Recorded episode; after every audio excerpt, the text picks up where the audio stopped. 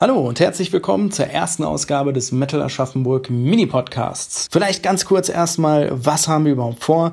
Wir sprechen in den nächsten Wochen mit einigen Vertretern der lokalen Musikszene wir sprechen also nicht nur mit Bands, sondern wir haben uns auch vorgenommen, mit äh, Veranstaltern zu sprechen und mit Plattenläden und so weiter, um mal einen Eindruck davon zu bekommen, wie das Coronavirus sich auf eben die Kulturbranche auswirkt und was macht das jetzt mit den Bands, was macht das mit den Veranstaltungshallen. Und natürlich wollen wir auch darüber sprechen, was können jetzt die Hörer zu Hause tun, um vielleicht einen kleinen Beitrag dazu zu leisten, dass wenn sich die Situation mal wieder ein wenig normalisiert, wir dann auch tatsächlich wirklich wieder regulär zu unseren Konzerten gehen können, unsere CDs kaufen können und so weiter und so fort. Was ist jetzt wichtig, um später wieder ein bisschen Normalität zu haben? Mein Name ist Sebastian, das Interview führt gemeinsam mit mir noch Manuel und heute haben wir Alex und Manuel zu Gast von der Band Betrayal. Ja, also erstmal vielen Dank, dass ihr euch die Zeit genommen habt, mit uns ein bisschen zu plaudern. Ist ja eine in gewisser Hinsicht doch besondere Situation, auch gerade für Bands und Kulturschaffende. Und ähm, es ist ja auch so, ihr seid ja jetzt kürzlich noch eigentlich auf Tour gewesen und ähm, wurdet ja dann mehr oder minder mittendrin von der äh, Situation jetzt auch überrascht, dass äh, ja das Tourleben jetzt erstmal so nicht mehr funktioniert. Äh, könnt ihr vielleicht einfach ein bisschen erzählen, wie war das so für euch? Wie habt ihr das alles so erlebt? Äh, wann war klar, das geht jetzt erstmal mit dem Live-Auftreten nicht weiter? Manuel, sag du mal. wir, wir hatten ja Glück. Ja, wir hatten das große Glück, dass für uns die Tour mit äh, Belfegor und Suffocation schon abgeschlossen war, also unser Teil. Und ähm, erst kurz danach sozusagen die ähm, ganzen Konzertabsagen begonnen haben. Ähm, gut, für uns sind jetzt auch ein, zwei Konzerte ins Wasser gefallen. In der Zeit ist rel relativ verkraftbar, muss ich sagen aber ähm, geplante Sachen äh, waren dann halt hinfällig ähm, in der Zeit und äh, auch die ursprünglich mal angedachte Release-Show für Mitte des Jahres haben wir jetzt auch erstmal hinten angestellt. Wäre auch schlecht, haben wir keinen Auftrittsort. und ähm, ja, bitter ist es halt für die Bands, die eigentlich noch unterwegs wären. Ähm, Gerade für die Bands, die davon leben. Und ähm, eben ja vor vollendete Tatsachen gestellt worden sind. Mhm. Bleiben, bleiben wir mal kurz bei, bei der Tour. Ähm, ich glaube, über die, über die aktuelle Situation sprechen wir dann anschließend noch. Ähm, erzählt doch mal, das war jetzt die erste größere Tour für euch, vor allem mit, mit weltbekannten Bands. Wie war das? Alex, bist du? ich kann ja mal anfangen. Ich finde es ja. immer schwierig, das in ein paar Sätzen zu beschreiben. Also was glaube ich, also was für mich eigentlich am allercoolsten war, waren, waren die, die Bands an sich, weil, ähm, wie du gesagt hast, weltbekannt und man stellt sich natürlich vor, man hat natürlich auch vom Helmut schon so einiges gehört. Wir haben uns ja im Vorfeld schon ein paar Gedanken gemacht, oh Gott, was sind es denn für Typen? Und, ähm, und es war einfach, äh, ja, es war einfach irgendwie beeindruckend, ja. Das, das waren einfach nette, nette, nette Leute. Ähm, und wir haben, wir haben einen riesen Spaß mit denen haben können. Und ähm, das ist jetzt so im Nachhinein finde ich das eigentlich finde ich das eigentlich am beeindruckendsten, dass äh, dass die so äh, am Boden noch oder gut, sofern man das auf Tour vielleicht sein kann, äh, äh, so noch am Boden geblieben sind und und äh, und wir da wir da doch so eine Gaudi haben konnten, ja. Genau, also das fand ich das fand ich echt äh, im Nachhinein echt cool und es war einfach ähm, es war einfach eine coole Sache, dadurch, dass wir halt die, das, dieses Tourleben in Gänze erleben konnten mit unserem eigenen Tourbus, sag ich jetzt mal. Ja, wir hatten ja quasi äh, äh, so einen eigenen Tourvan mit Betten und, und allem drum und dran. Und es war einfach ein geiler Einblick, ähm, wie das so sein kann. Ja, auch wenn es auch wenn's sehr anstrengend war, äh, wenig geschlafen und merkt natürlich die ganze Zeit aufeinander, aber wir waren eine coole Truppe und ähm, und es hat, hat wirklich einfach Spaß gemacht. Ja, war, war, war eine tolle Erfahrung. Fun, Fun Fact: Mein erstes Interview jemals war mit dem Helmut von Belfagor. Und es hat mich nicht abgeschreckt. Ja. Also der hat mich wirklich, der hat mich wirklich am meisten überzeugt. Also so ein Charakter einfach und äh, ich glaube, es ist einfach nur total musikfaszinierter Mensch. Ähm, und ähm, mit dem kannst du echt, kannst du echt äh, einen guten Scheißdreck labern. Und das, äh, das ist echt cool gewesen. Ja. Hat, hat die Tour dann auch das gebracht, was ihr äh, davon erhofft habt? Also habt ihr jetzt 300.000 mehr Facebook- und Instagram-Follower oder äh, vier, vier neue Follower? Okay. es ist natürlich jetzt schwierig abzuschätzen, weil was erwartet man von so einer Tour? Also unser Fokus lag in erster Linie darauf, uns gut zu präsentieren. Wir hatten eine sehr gute Crew. Wir wissen von Gigs mit größeren Bands, da hatten wir jetzt ja schon einige, ähm, dass der Ablauf auf der Bühne und hinter der Bühne ein anderer ist. Das muss schnell sein und im Zweifel interessiert es keinen, ob du fünf oder zehn Minuten kürzer spielst. Das war unser Hauptaugenmerk war darauf, uns gut zu präsentieren. Das ist uns meiner Meinung nach gelungen, deswegen hatten wir auch wirklich viel Spaß auf der Tour. Ähm, die Konzerte waren gut besucht. Das war das nächste, um was wir uns Sorgen gemacht hatten, sage ich mal, weil man kennt es ja von hier. Ähm, das war aber im Großen und Ganzen wirklich gut. Ähm, es hat uns neue Follower gebracht, vor allem jetzt auf Instagram, kann man sagen. Das war wirklich erfolgreich. Das, die Sache ist, wie wäre es weitergegangen, weiß ich nicht. Ähm, wir konnten, sage ich mal, den Schwung der Tour nicht so mitnehmen, wie erhofft, dadurch, dass die Welt jetzt sich nur noch auf eine Sache konzentriert. Behaupte ich jetzt mal. Ich weiß nicht, was anders gewesen wäre, wäre das nicht der Fall gewesen. Also ich sag mal, Musik ist ja jetzt für jeden nur noch wirklich absolute Nebensache. Und ähm, keine Ahnung. Im Großen und Ganzen würde ich sagen, also ich persönlich, weiß nicht, wie der Alex das jetzt zusammenfassen würde, ich bin absolut zufrieden, wie das gelaufen ist. Also das Feedback war durchweg positiv, nur geile Leute kennengelernt. Am Merchstand war immer was los. Also war geil. Ja, dem kann ich mich eigentlich nur anschließen, ja. Ich meine, man wünscht sich immer, dass äh, Merchstand vielleicht ein bisschen mehr geht, ähm, als, es, als es im Endeffekt ist, ja. Aber was willst du erwarten? Du spielst halt dann einfach mal mit Belfico und Suffocation und da kann ich auch verstehen, dass die Leute eher, eher dorthin gehen, ja. Und äh, es ist eben dann immer nur ein kleiner Teil der Leute, der äh, auch zu den Vorbands geht und sich da mit, mit Merch eindeckt. Obwohl wir die auch hatten, ja. Ist einfach so. Mhm. Und Jetzt habt ihr schon gesagt, ihr habt ja, oder man weiß ja, ihr habt schon häufiger mit größeren Bands auf größeren Touren Support gespielt, auch wenn es dann vielleicht mal nur ein Gig war. Aber was habt ihr jetzt mitgenommen von der Tour? Was habt ihr tatsächlich gelernt? Ihr hattet jetzt schon gesagt, ihr müsst schnell auf die Bühne, schnell wieder runter. Alles muss reibungslos ablaufen. Gab es jetzt aber auch eine Sache, wo ihr sagt, aha, das haben wir zusätzlich gelernt, das wird uns in Zukunft noch weiterhelfen? Oh Bestimmt. Also, also grundsätzlich, ähm, grundsätzlich das Anpacken auch bei den anderen. Also zum Beispiel, ähm, jetzt mal aus meiner Perspektive von den Drums, es gab ja zwei Schlagzeuger auf der Tour und äh, wir, Canosus und Hate haben über ein Set gespielt und die zwei Hauptbands über ein anderes. Und auch da wurde sich immer, da wurde zusammengeholfen. Ähm, das hat toll funktioniert. In dem Ausmaß kannte ich das noch nicht. Also es war nicht so, dass jeder sagt, hier komm, mach deinen Scheiß und verpiss dich von der Bühne, sondern man hat sich wirklich auf einem sehr, sehr ähm, interessanten Level geholfen. Also das ähm, und auch mal, wenn jemandem was gefehlt hat, ja, es geht auch mal was verloren, das ist einfach so, ja, da, da liegen ja tausend Cases rum und was weiß ich und lauter Leute fingern da drin rum. Ähm, also das hat mir auf auf jeden Fall, das war eine neue Erkenntnis für mich, muss ich sagen. Ähm, auch wie wichtig warm machen ist. Meiner Meinung nach haben wir uns mehr warm gemacht als sonst, also ich zumindest. Aber so müsste ich, müsste ich an Alex weitergeben, vielleicht fällt ihm noch was ein. ja, ja, nee, ich kann das jetzt eigentlich auch nicht, auch nicht, äh, also ich habe jetzt keinen, ähm, keinen wirklichen Punkt, wo ich jetzt sagen würde, okay, das wäre jetzt total neu vielleicht für mich gewesen. Also ich fand, äh, wie der Manuel das vorhin schon gesagt hat, es ist wichtig, dass man professionell auftritt und dass man äh, den Bands gegenüber ähm, ähm, ja, ja, einfach generell ein professionelles Auftreten hat, auch wenn man jetzt in der Vorbereitung ist, was den Aufbau und den Abbau angeht. Und ich denke, da haben wir uns im Vorfeld ähm, ja, gerade auch Philipp und du, Manuel, euch da viele Gedanken gemacht. Das, hab, das wurde gut umgesetzt.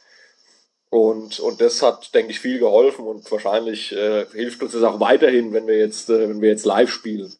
So, aber so ein wirkliches, ähm, ja, wirklich einen anderen, anderen Punkt habe ich da auch nicht, muss ich sagen. Vielleicht, vielleicht der wichtigste Punkt, äh, Crew. Also, wie wichtig eine gute Crew ist, ist vielleicht die Erkenntnis schlechthin gewesen. Weil wir hatten unsere Leute dabei, Dave, Cressy, Jürgen, und äh, es hat alles so gut funktioniert. Das war wirklich bemerkenswert. Ähm, ohne, de, ohne die hätten wir es nicht geschafft. Auf jeden Fall. Da hätten wir ganz schön alt ausgesehen. Und hattet ihr jetzt im Nachhinein noch Kontakt mit denen? Weil die mussten jetzt tatsächlich ja die Tour abbrechen, soweit ich das ähm, richtig in Erinnerung hatte. Hattet ihr nochmal mit denen Kontakt mit den Suffocation, Hate, Belfogor Jungs? Wie hat es die getroffen? Wie sind die damit umgegangen? Habt ihr da Erfahrungen sammeln können noch? Alex, du? Äh, ich hatte jetzt keinen speziellen Kontakt. Ja, also ich habe jetzt keinen auch angeschrieben oder so. Ich meinte, äh, die haben ja, die haben sich ja quasi von selbst gemeldet, dass ähm, es finanziell schwierig ist, ja, wie für viele andere Bands auch. Und da haben wir jetzt natürlich äh, ähm, das einfach promoted, sage ich mal. Ja. Also ich jetzt für ich für mich hatte jetzt da privat keinen Kontakt mehr mit den mit den Bands. Ähm, ich habe äh, mit dem Ricardo von Belfegor Kontakt regelmäßig. Ähm, mit dem ein bisschen gechattet und äh, rumgelabert. Der sagt halt, das ist scheiße. Was soll der andere sagen? Fällt halt alles flach, ja. Ähm, ist auch jemand, der halt unter anderem davon lebt, aber er ist nicht komplett davon abhängig zum Glück. Aber äh, auch mit, mit keinem Russen habe nochmal Kontakt aufgenommen. Ja. Äh, hatte ich vor, ich wollte die eigentlich auf dem letzten Tag der Tour nochmal besuchen, weil das wäre auch in Deutschland gewesen, wollte ich nochmal vorbeikommen. Aber das hat sich ja dann auch alles erledigt. Und ich habe mir gedacht, die, wenn genug Sorgen haben, die lasse ich jetzt mal alle in Ruhe. Verständlich. Die haben gerade im Kopf aus. Ja. Corona und. Okay. so, jetzt gehe ich davon aus, oder ist es eine relativ normale Situation, sage ich mal, für eine Band, dass sie nicht live spielen können oder dass sie gar ihre Tour abbrechen mussten. Das das ist jetzt kein Novum, das passiert aktuell sehr häufig. Was bei euch aber was Besonderes ist, ihr sitzt auf einem fertigen Album. Das ist eine Situation, die, glaube ich, relativ speziell ist, weil ich kann mir nicht vorstellen, dass in der Situation jeden Tag ein Label anklopft und sagt, hey, Betrayal, ihr habt doch ein Album, ähm, können wir das nicht morgen rausbringen? ähm, wie ist das so?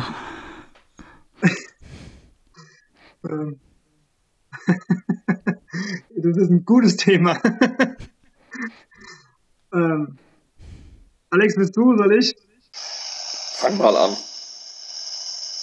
Okay. Ähm, ja, also die Labels stehen Schlange, wir haben nur keine Zeit. ähm, nee, es ist, äh, wie du gesagt hast, es ist genau so. Also das Album ist fertig. Das hätte theoretisch schon äh, zur Tour raus sein können. War ja klar, dass mir das äh, allerdings zeitlich nicht über die Bühne bringt. Wäre vielleicht besser gewesen, aber äh, du kannst keine Release-Show planen. Ähm, die Labels, sage ich mal, haben finanziell wahrscheinlich auch ihre Einbußen, werden auch mit Kurzarbeit zu tun haben und dem ganzen drumherum. Ich kann mir nicht vorstellen, dass Akquise gerade ein großes Thema ist.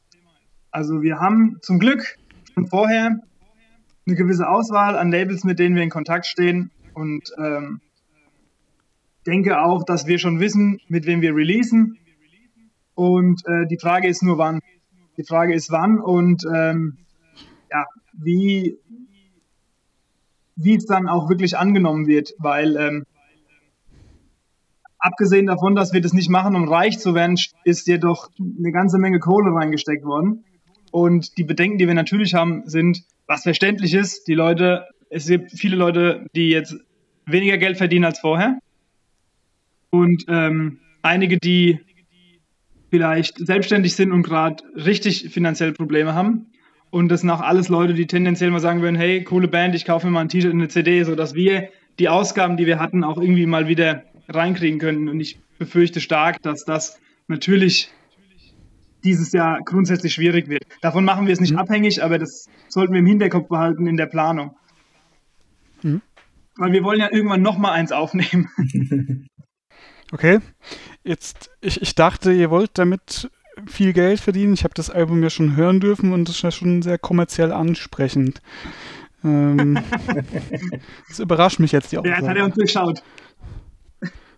Ähm, ich dachte, Wacken Headliner ist eigentlich damit schon, schon in naher Zukunft möglich, weil es ist massenkompatible Musik.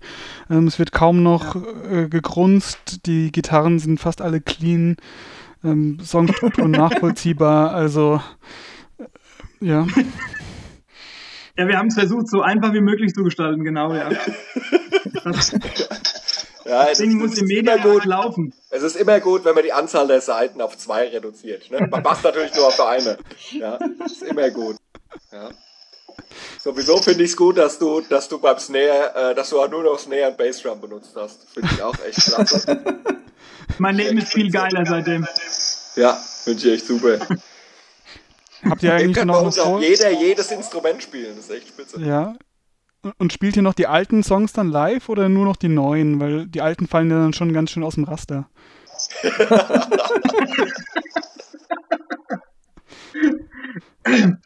also in Aschaffenburg spielen wir vielleicht auch die alten. okay, nein, ernsthaft. Ähm, wie gesagt, ich habe das Album ja schon hören dürfen und das dauert jetzt noch ein bisschen, bis das raus ist, aber lass ein bisschen wenigstens darüber sprechen. Ähm, Der Stil ist ein bisschen anders als vorher. Gut, der Hörer, die Hörerin wird es damit äh, sich vielleicht ein bisschen schwer tun, weil sie kann keinen Beispielsong hören. Aber ich sage das jetzt einfach mal so, das klingt ein bisschen anders als vorher, es klingt ein bisschen erwachsener, ein bisschen weg von dem Core-Sound, sage ich mal, Richtung, eher Richtung Black Metal-Ick hin. Könnt ihr mir ein bisschen was erzählen? Warum, warum seid ihr in die Richtung gegangen? Ähm, ja, wie kam es dazu? Ja, also äh, gut, ein, ein Riesenpunkt wird natürlich sein, dass, ähm, dass äh, ja, in der Vorbereitung äh, die, der Songwriter quasi gewechselt wurde. Ja, das ist mit Sicherheit, mit Sicherheit ein, ein Grund, ja, dadurch, dass Kili ausgestiegen ist und er ja wirklich einen Großteil Großteil dazu beigetragen äh, oder ja bei den bei den alten Songs beigetragen hat, mussten wir uns da irgendwie, irgendwie neu, neu finden irgendwo. Und ähm, ja, genau, also das, das ist einfach das Ergebnis. Ja. Ich denke, wir haben, äh, wir haben dann in relativ, relativ kurzer Zeit ähm, viele Tracks auf die Beine gestellt. Ähm, und ähm, und der Stil, der, der, ja, der muss sich dann irgendwie zwangsläufig ändern. Ja. Es ist, äh, ich denke, Kili hat so hat seinen ganz eigenen Stil. Ähm, der, ähm, und, und, und das kann man auch in dem Sinne, oder wollte man das auch nicht unbedingt imitieren, ja, weil es dann einfach nicht, nicht echt ist vielleicht, wenn man das so, so platt formulieren darf. Und, ähm, und so ist es halt, es ist, hat einfach einen anderen Charakter, ja, weil eben mhm. ein Charakter nicht mehr da ist. So, und da kamen eben dann die anderen, die anderen besser zum Vorschein. Oder anders mhm. zum Vorschein. Ja. Also, ähm, um vielleicht zu sagen, wie, weil du gemeint hast, wie, wieso wir den Stil gewechselt haben. Also, ich glaube, bewusst passiert das gar nicht. Ähm, ich glaube eher, wir, ähm, die Musik, die wir spielen oder zusammen kreieren, ist ja zeigt eigentlich, was uns gefällt. Also in erster Linie sind wir, glaube ich, eben Musikfans und wir spielen das, was uns gefällt. Und ähm, so kommt das zustande. Ja, ich meine, Alex hat den Hauptteil vom Songwriting übernommen. Ähm, insgesamt haben wir mehr zusammengearbeitet und viel wurde im Studio gemacht. Ja, der Matze hat da auch nochmal eine Rolle gespielt, auf jeden Fall. Da haben wir uns viel Zeit gelassen. Und im Endeffekt, es kam einfach so, wie es kam. Also wirklich bewusst sagen, hey, wir wollen jetzt so klingen, haben wir nie gemacht. Mhm. Das ist, äh, ja, das, also da kann ich Manuel nur voll zustimmen, weil genau das, dann äh, quasi mit einer Songidee ins Studio gehen und dann dort kamen ja wirklich nochmal viele Ideen, auch viel Input nochmal von Matze und äh, wir, haben, wir haben einiges umstrukturiert, neu probiert. Ich denke, von den Drums ist ja wirklich auch ein Großteil im Studio eigentlich dann erst entstanden. Ja. Und, ähm, und so hat sich das im Prinzip, im Prinzip ergeben. Aber ähm, ja, was soll man sagen? Im Endeffekt sind wir, glaube ich, alle ziemlich, ziemlich zufrieden damit, wie es geworden ist. Ja. Es hat, es war, es war echt, äh, es war eine Herausforderung, aber es war, es war es wert. Ja. Wie fühlt sich das jetzt an, da drauf zu sitzen? Wir hatten das vorhin schon mal das Thema, aber mindert das irgendwie die Erwartungen an das Album? Ist die Vorfreude irgendwie verschleppt oder gar weg? Äh, was macht das mit euch als Band?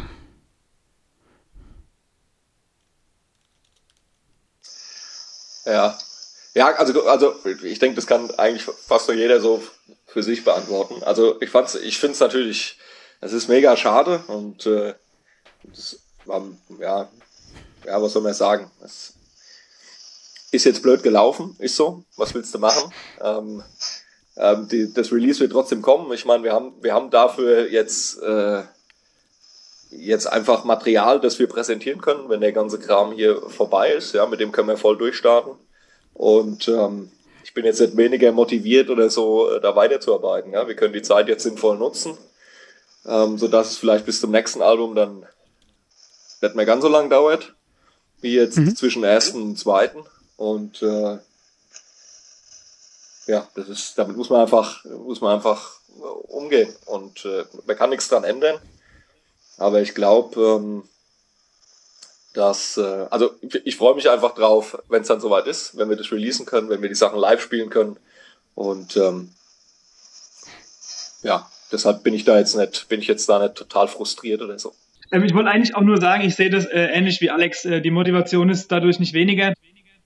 Ähm, Im Gegenteil, äh, vielleicht können wir uns den einen oder anderen Gag für die Release-Show überlegen, ähm, weil wir jetzt so viel Zeit haben. und ähm, wir wollen jetzt versuchen, die Zeit so sinnvoll wie möglich zu nutzen und ja, an den, am nächsten Projekt zu arbeiten mhm. sozusagen. Okay, aber das bedeutet ja trotzdem, also für euch ist ähm, unabdingbar quasi miteinander verknüpft, das wieder live spielen können und das Releasen von der Platte. Also klar, natürlich auch äh, mit einem Release-Gig und so weiter, aber für euch würde das ja jetzt wahrscheinlich keinen Sinn machen, jetzt zu sagen, wir hauen das Ding jetzt schon mal raus, damit die Leute die Songs kennen und dann irgendwann, wenn es dann mal wieder geht, spielen wir dann auch mal live. Leider nein. Auch äh, manchmal ähm, wird es einen ja schon reizen, man ist ja gespannt, wie es ankommt und man hat das Produkt und ist auch irgendwo stolz drauf und möchte es zeigen, aber ähm, das, das würde auch kein Label befürworten. Ähm, mhm. Die wissen nämlich, dass das auf jeden Fall sich in den Verkaufszahlen wieder zeigt. Und äh, du musst ein Album mit Live-Shows promoten. Du musst spielen, spielen, spielen, das ist wichtig und das ist eben gerade nicht möglich. Mhm. Gut. Wie, habt ihr denn das Ganze jetzt aufgenommen für euch, die ganze Corona-Geschichte? Ich meine, ihr könnt nicht zusammen proben, ihr könnt euch hier nur über Skype oder über irgendwelche anderen Messenger-Dienste, die ich jetzt äh, nenne. für die Zuhörer, Manuel deutet auf Bier. Ähm, also ist Bier die einzige Lösung oder macht ihr Proben via Skype? ja. Nein, sonst machen wir nichts. Ja. nee, ähm, ja, schwierig zu beantworten. Also ich, ich denke mir immer, ähm, wir können froh sein, dass wir davon nicht leben müssen. Ähm, weil ich kenne Menschen, die leben davon und denen geht jetzt äh, auf gut Deutsch der Arsch auf Grundeis. Ähm, von daher sehe ich es nicht so dramatisch. Es ist natürlich bitter, gerade mit dem Album in der Pipeline. Ähm, was wir machen können, ist eben, wir machen hier und da mal eine Skype-Konferenz oder per WhatsApp eben einen Videochat, besprechen Sachen, ähm, auch weiter in die Kommunikation mit Label etc. läuft. Da kann man einiges machen. Aber ansonsten bleibt uns ja nicht viel. Außer Bier. Ja, ist richtig. Also der, der Großteil, äh, oder tatsächlich zumindest ich und, äh, und hier der Basti, unser neuer Gitarrist, der ist jetzt auch schon eine Weile dabei. Ähm, ich glaube, wir machen zurzeit eigentlich relativ viel, was Songwriting angeht. Da ähm, geht doch zurzeit einiges vorwärts, äh, macht auch Spaß. Und, ähm, und ja, was gibt's anderes zu tun? Ja, jeder kann im Prinzip zu Hause seinen, seinen, Scheiß, seinen Scheiß üben. Jeder hat das Material. Ähm, und, äh, und wenn es soweit ist, dann wird zweimal geprobt und dann, dann, dann sind wir wieder ready. Ja. Rucki zucki.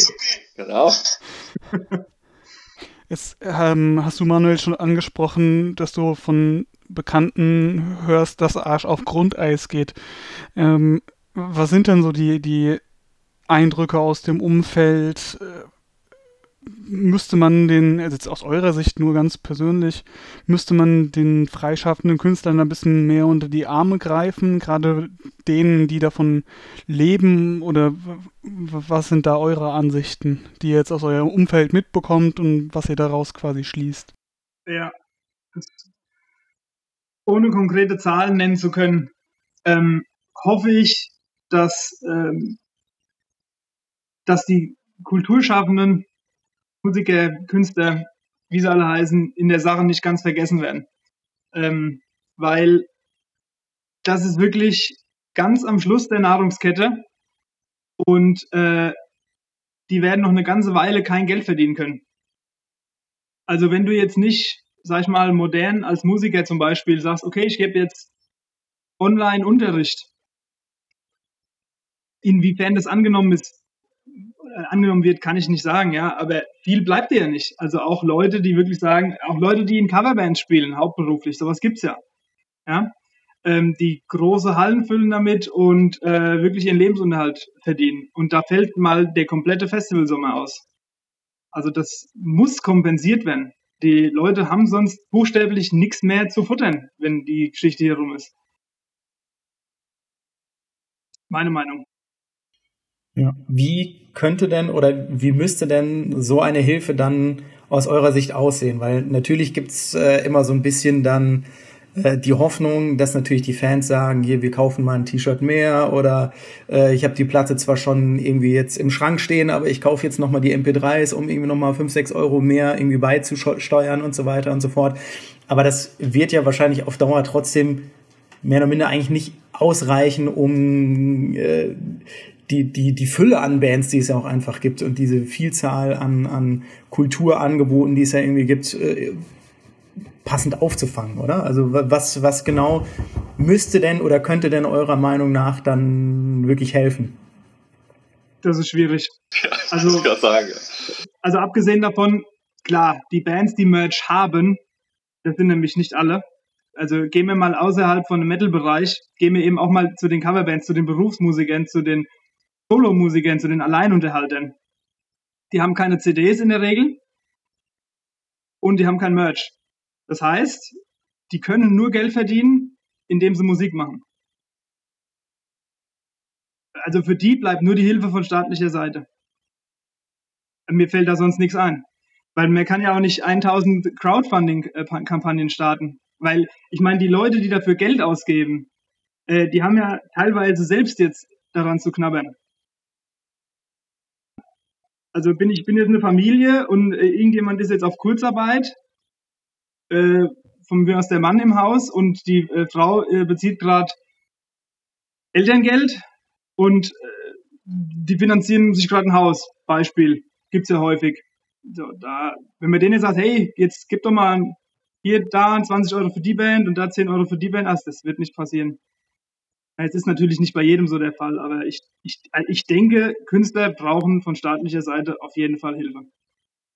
Wie konkret, das überlasse ich denen da oben. Potenziell äh, ist ja natürlich gut möglich, dass jetzt dann einige Betrayal-Fans auch zuhören werden.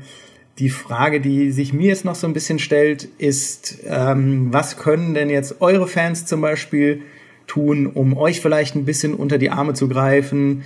Oder äh, gibt es vielleicht auch irgendwelche Projekte, wo ihr sagt, das wäre, wenn ihr irgendwie zwei, drei Euro über habt äh, und was unterstützen wollt, unterstützt dort. Gibt es irgendwas, wo ihr dann sagt, das, das wäre was, was Gutes, was Sinnvolles? Alex, fang du ruhig an. ja, ich will jetzt natürlich in unserer Sache nichts Falsches sagen. Aber Manuel hat vorhin mal gesagt, wir müssen zum Glück noch nicht davon leben. Ja, ich bin natürlich über jeden froh, der, der hier von uns Merch kauft. Äh, oder sonst was, ja. Äh, und dafür, damit ist uns natürlich auch immer geholfen, ja. Aber ich denke, es gibt, ähm, wie es Manuel jetzt auch gerade schon angedeutet hat, so viel mehr andere, andere Gruppen und Locations auch, die, die es mit Sicherheit äh, etwas nötiger haben als wir, vermutlich. Und ich denke halt, wenn man sich hier und da ein Netz nimmt oder äh, mal einen Euro entbehren kann, dann ja, kann man den da vielleicht äh, eben diesen Bands oder Locations äh, zukommen lassen. Ja. Und ähm, ja, also mehr, mehr, kann, will ich da eigentlich nicht zusagen. Schließe ich, schließe ich mich grundsätzlich an. Also ähm, wir wenn jemand sagt, hey, äh, ich will euch unterstützen und sich Merch holt oder sowas, freuen wir uns auf jeden Fall und sind auch dankbar drum. Jeder soll die Bands unterstützen, die er unterstützen möchte. Es gibt viele kleinere Bands, ähm, egal für welche Band man sich entscheidet, das ist auf jeden Fall nie falsch. Und ich persönlich finde es aber vor allem wichtig, gerade die Bands, die im mittleren Bereich sind, die jetzt nicht riesig sind, ähm, dass, dass die äh, vor allem unterstützt werden. So Metallica zum Beispiel. Genau. Richtig, genau. ganz wichtig. Kann, ganz wichtig. Richtig. Ja, ich stricke ich strick zurzeit im Lars immer Unterhosen, das mache ich total gerne. Ja. Nee, sehr gut. Richtig. Oder diese Melodic Death Metal Band mit der Sängerin mit den blauen Haaren. Ich glaube, die haben es auch sehr nötig. Ganz wichtig. Ganz wichtig. nee, gut. Dann haben wir dieses Interview wenigstens nochmal auf einer fröhlicheren Note enden lassen und sind nicht in die komplette Depression entflohen. nee, dann denke von unserer Seite aus, danke, dass ihr euch die Zeit genommen habt, hier ein bisschen mit uns zu schnacken. Ja. Und ich denke, ich spreche für uns beide, wenn ich sage, dass, dass wir hoffen, dass euer Album in naher Zukunft rauskommt und sich auch die Leute anhören können. Mhm. Und ja, ich hoffe, dass ihr dann, dann wieder Break-Even schafft, so schnell wie möglich, damit ihr Geld habt.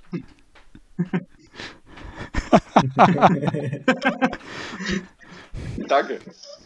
Also gerne vielen Dank, dass ihr uns äh, bei euch hattet. Ja, definitiv, danke. War für uns ein Spaß, würde ich meinen.